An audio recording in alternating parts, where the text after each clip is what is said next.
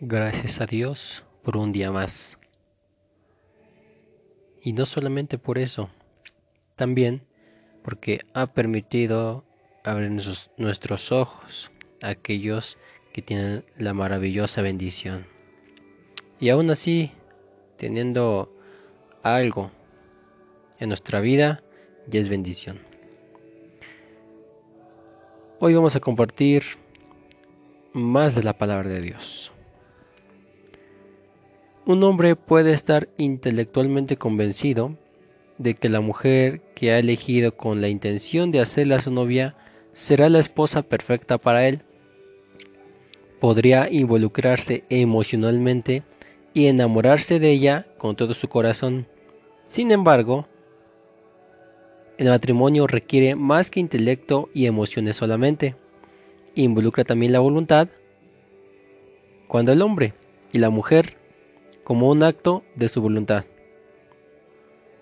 Toman una decisión y se comprometen mutuamente uno al otro delante del ministro, recién se convierten en esposo y esposa. Esas dos palabras, sí acepto, hacen toda la diferencia. De igual manera, así es la relación con Jesucristo. No es suficiente creer intelectualmente en Él y tampoco es suficiente tener una experiencia emocional, aunque ambas cosas son válidas. Usted no se convierte en verdadero cristiano hasta que, haciendo uso de su voluntad, toma la decisión y reciba a Jesucristo como Salvador y Señor de su vida. Examine uno de los tres elementos del compromiso integral o también se le puede llamar la triple entrega. Efesios capítulo 5, versículo 32 dice, Grande es este misterio, mas yo digo esto respecto de Cristo y de la iglesia. Una comparación del matrimonio. Así como Cristo ama a la iglesia, así los maridos amen a sus esposas. Y todo lo contrario. Las esposas deben sujetarse, así como nosotros debemos sujetarnos a Cristo. Damos gracias a Dios por esta oportunidad nueva que nos da para que en sus oídos llegue la palabra maravillosa de Dios. Pedimos el Espíritu de Dios que le ilumine, que le enseñe y que me guíe para que sea esta semilla sembrada en buena tierra. Lo primero que vamos a ver es Recibir a Cristo implica un compromiso intelectual. El cristianismo no se basa en una fe a ciegas, sino que está construido sobre un hecho histórico muy bien documentado por siglos de investigaciones y estudios científicos. Muchos eruditos han dedicado su vida a investigar la vida, enseñanzas, muerte, resurrección e influencia de Jesús de Nazaret. Como resultado, hoy tenemos más evidencia histórica de la resurrección de Jesús que la derrota de Napoleón en la batalla de Waterloo. El profesor Edwin Selwyn, en su obra Acercamiento al Cristianismo, dijo, el hecho de que Cristo se levantó de los muertos al tercer día en cuerpo y espíritu e inició un nuevo nivel de relación con aquellos que no lo conocían, nos da la evidencia histórica más segura que se podría encontrar. Esta buena nueva fue el mensaje de la revolucionaria iglesia del Nuevo Testamento y aún sigue siendo un mensaje revolucionario hoy, porque está basado en un hecho histórico. Siempre la palabra de Dios va a ser basada en, hechos históricos. Siempre la interpretación de la escritura va a tener como base, como argumento, la historia. Para poder tener un compromiso intelectual es necesario tener un claro entendimiento del Evangelio registrado en la Biblia. Examinemos algunos hechos históricos del Evangelio. Vamos a examinarlos. ¿Recuerdan los que ya escucharon segmentos anteriores esta pregunta, ¿quién es Jesucristo? Y la respuesta es San Juan capítulo 10, versículo 30 dice, yo y el Padre uno somos. Y no solamente eso, San Juan capítulo 14, versículos 8 al 9 dicen, Felipe le dijo, Señor, muéstranos al Padre, y nos basta. Jesús le dijo, ¿tanto tiempo hace que estoy con vosotros y no me has conocido, Felipe? El que me ha visto a mí, ha visto al Padre. ¿Cómo pues dices tú, muéstranos al Padre? Jesús se declara el Padre mismo, Dios mismo.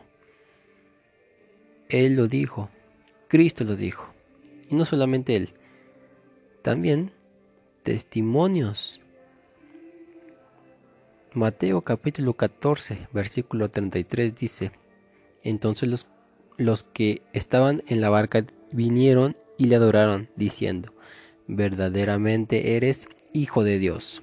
Mateo capítulo 27 versículo 54. El centurión y los que estaban con él guardando a Jesús, visto el terremoto y las cosas que habían sido hechas, temieron en gran manera y dijeron, verdaderamente este era hijo de Dios. Juan capítulo 20 versículo 28. Entonces Tomás respondió y le dijo, Señor mío y Dios mío. Este es Jesucristo. ¿Qué hizo Jesucristo? Hechos capítulo 10 versículo 38 dice, como Dios ungió con el Espíritu Santo y con poder a Jesús de Nazaret, y como éste anduvo haciendo bienes y sanando a todos los oprimidos por el diablo, porque Dios estaba con él. Y el propósito específico, maravilloso de Cristo es Marcos capítulo 10 versículo 45. Porque el Hijo del Hombre no vino para ser servido, sino para servir y dar su vida en rescate por muchos. Eso es lo que Cristo hizo. ¿Qué está haciendo Jesús ahora? Mateo capítulo 16 versículo 21. Desde entonces comenzó Jesús a declarar a sus discípulos que le era necesario ir a Jerusalén y padecer mucho de los ancianos y de los principales sacerdotes y de los escribas, y ser muerto y resucitar al tercer día. ¿En dónde está? ¿Y qué está haciendo Cristo después de resucitar? Efesios capítulo 1 versículos 20 al 23. La cual operó en Cristo resucitándole de los muertos y sentándole a su, a su diestra en los lugares celestiales, sobre todo principado y autoridad y poder y señorío y sobre todo nombre que se nombra, y no solo en este siglo, sino también en el venidero, y sometió todas las cosas bajo sus pies, y le dio por cabeza sobre todas las cosas a la iglesia, la cual es su cuerpo, la plenitud de aquel que todo lo llena en todo. Es el compromiso intelectual, porque de tal manera amó Dios al mundo, que ha dado a su Hijo unigénito, para que todo aquel que en él cree no se pierda, mas tenga vida eterna. San Juan capítulo 3, versículo 16. ¿Quieres saber más sobre ese tema? A segmentos anteriores y están más desarrollados. El siguiente compromiso que debe tener es emocional. Eso quiere decir recibir a Cristo implica un compromiso emocional. Una emoción es una reacción frente a una acción, evento o experiencia. Usted ha sido creado con emociones y experimenta reacciones emocionales desde que escucha el Evangelio de Jesús hasta cuando se convierte en cristiano creyendo en él. Sin embargo, mucha gente sufre confusión en relación con Dios cuando no puede distinguir entre los diferentes tipos de emociones que existen. Vamos a estudiar un poco el tema en la escritura. Primero, los seres humanos responden emocionalmente. Vamos a conocer cómo fue la reacción cuando Pedro se levanta a dar la explicación, o sea, el sermón, cuando el Espíritu de Dios descendió en el día de Pentecostés. Hechos capítulo 2, versículo 37. Esto lo dice después de que vieron a los o escucharon más bien el estruendo y a las personas hablar en otras lenguas. Ellos dijeron, estos están llenos de mosto, pero Pedro se levantó y explicó lo que estaba escrito. Y el capítulo 2, versículo 37 de Hechos dice, al oír esto, se compugieron de corazón y dijeron a Pedro y a los otros apóstoles, varones hermanos, ¿qué haremos? Reaccionaron de una manera positiva al arrepentimiento. Pero vamos a ver otro caso la reacción del sermón de Esteban. Igualmente, Esteban, un hombre muy preparado, dio un buen sermón, pero esta fue la reacción de estos. Hechos capítulo 7, versículo 54 dice, oyendo estas cosas, se enfurecían en sus corazones y crujían los dientes contra él. Más adelante dice que lo apedrearon. Qué diferencia, ¿verdad? Algunos responden positivamente arrepentimiento, pero otros se enojan, no quieren escuchar más del Evangelio y planean cosas malas para aquellos que hablan la palabra de Dios, el Evangelio de Jesucristo. ¿Qué, o más bien, por qué emoción te dejas llevar tú? ¿Por enojo o por arrepentimiento? ambos grupos tenían creencias, pero ambos tuvieron una reacción en común. Lo segundo es que cada persona tiene un proceso emocional diferente. La experiencia de Pablo, un hombre fariseo de la tribu de Benjamín,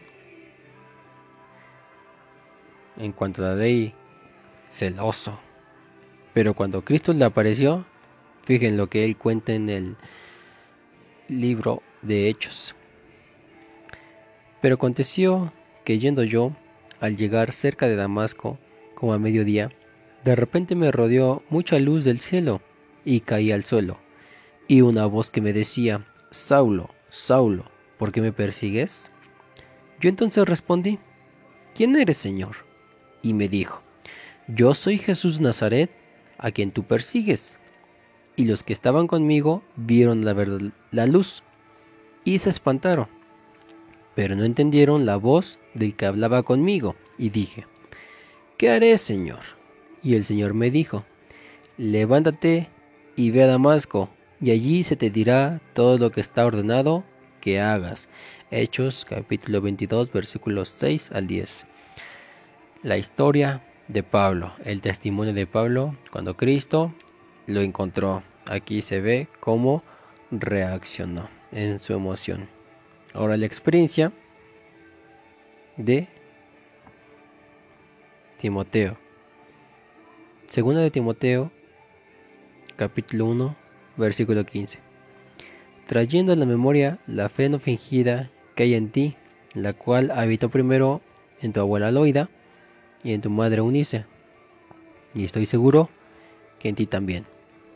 Cada proceso personal es diferente y las reacciones emocionales varían según la personalidad y el contexto familiar de cada creyente. ¿Cómo describiría su propia experiencia? ¿Qué fue lo que le pasó cuando hablaron de Cristo? ¿Cómo fue? Empieza a recordar unos instantes y vea si reaccionó bien. ¿Qué fue lo que le pasó? Aquí cuenta también el temperamento. Hay cuatro temperamentos generales, universales. Y tome en cuenta que es parte de su manera de ser por herencia. Y eso va a ayudarle para bien o para mal. No se deje guiar por sus emociones, no dependa de ellas. Como seres humanos, las emociones son parte natural de la vida. No obstante, Dependiendo de la personalidad de cada uno, las reacciones son diferentes. Hay personas que tienen una energía emocional intensa, mientras que otras pueden ser calmadas y muy reservadas, ya que las emociones son tan variables. No son una base segura para fundamentar la vida ni la fe. Todos necesitan tener una experiencia con Dios Pero el hecho de no tener una emocionalmente intensa no significa que su relación con Dios no sea fuerte y sólida. Algunas personas cometen el error de sentir inseguridad respecto a Dios por darle excesiva importancia a la emoción. Uno de los temperamentos es el melancólico. Es, analítico, reflexivo, sensible, tiene amigos leales, es amigo leal, perfeccionista, disciplinado, no deja medias lo que comienza, aprecian el arte, son personas idealistas. El flemático, tranquilo, sereno, buen sentido del humor, puntualidad. Colérico, líderes, no se desaniman, con facilidad, independientes, dinámicos, autosuficientes, exigentes, enojones y mandones y sanguíneo. Personalidad atractiva, alma de fiesta, conversadores, entusiastas e ingenuos. No sé qué tipo de carácter tengas tú. Más adelante vamos a ver más detalladamente este tema. Las emociones son el resultado de la fe en la palabra de Dios. La seguridad se basa en la autoridad de la palabra de Dios. Cuando cumple las condiciones que Dios ha establecido y que ha revelado en las escrituras, puede tener la certeza de que es un hijo de Dios. El cristiano vive por fe, que es confianza, en la fidelidad de Dios mismo y en su palabra. Vamos a realizar una ilustración. Tienen que ser hechos de Dios en su palabra, la confianza de Dios en su palabra y los resultados de la experiencia. Lea la palabra de Dios. Tenga fe en sus promesas. Entonces va a ver la experiencia en sus emociones. No se deje ir completamente por sus emociones. Dependa de el Espíritu de Dios para que lo guíe. Y una, un compromiso más es la voluntad. Quiere decir que recibir a Cristo implica un compromiso de la voluntad. Además del área intelectual y emocional, para tener la absoluta seguridad de que somos verdaderos hijos de Dios, la entrega a Cristo abarca también la voluntad del Señor. Enfatizó la voluntad, perdón. El Señor Jesucristo enfatizó la importancia de la voluntad de cada uno en la relación con la seguridad de la salvación ya que con ella se toman decisiones. Entonces, para crecer y seguir a Jesús se requiere un total y genuino compromiso de la voluntad. Vamos a ver aquí dos ejemplos. El primero, un muchacho rico lo describe la Biblia. Vino a Jesús diciéndole, Maestro bueno, ¿cómo puedo heredar la vida eterna? Cristo le dijo, pues obedece los mandamientos, no matarás, no hurtarás. El joven le contesta, todo esto he hecho desde mi juventud.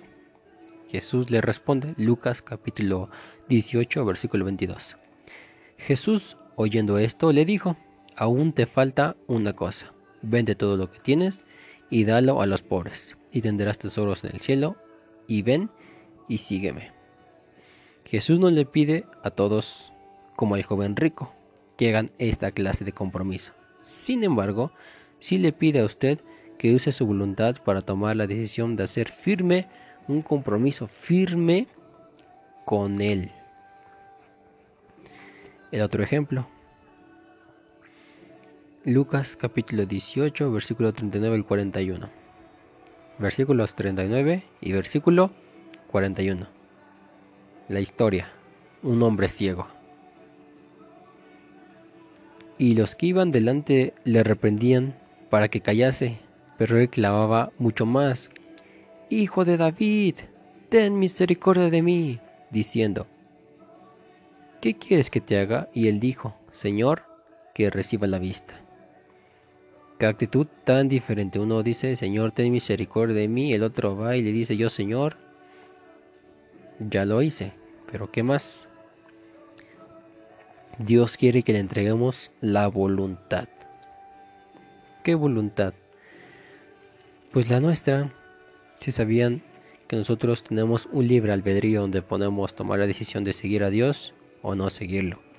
Salmo capítulo 40 versículo 8 dice, El hacer tu voluntad, Dios mío, me ha agradado y tu ley está en medio de mi corazón.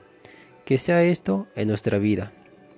El hacer la voluntad de Dios sea de agrado, no sea por obligación, no sea porque me dicen, no sea porque me inducen, no sea porque ya me están insiste e insiste, sino por agradar. Salmo capítulo 143 versículo 10 dice, Enséñame a hacer tu voluntad, porque tú eres mi Dios. Tu buen espíritu me guía a tierra de rectitud. Enséñame. ¿No sabes cómo hacer la voluntad de Dios? Dile, Señor, enséñame. Enséñame. Porque no puedo. Mi voluntad quiere hacer otra. Haz lo que quiere, pero enséñame, Señor, a hacer tu voluntad. Ten un corazón sincero y acércate a Dios con confianza. Isaías capítulo 58, versículo 13 dice, Si trajeres del día de reposo tu pie, de hacer tu voluntad en mi día santo, y lo llamares delicia, santo, glorioso de Jehová. Y nos y lo venerarás, no andando en tus propios caminos, ni buscando tu voluntad, ni hablando tus propias palabras, no buscando tu voluntad, sino hacer la voluntad de Dios. Eso es lo que a Dios le agrada, que hagamos su voluntad, porque hacer su voluntad es muy bueno, agradable, perfecto. Es lo mejor que podemos hacer. Hebreos capítulo 10, versículo 9 dice, y diciendo luego, aquí vengo, oh Dios, para hacer tu voluntad. Quita lo primero para establecer lo último. En esa voluntad somos santificados mediante la ofrenda del cuerpo de Jesucristo hecha una vez para siempre. ¿Qué voluntad? La obediencia. La obediencia. Es asombrosa la obediencia de Cristo.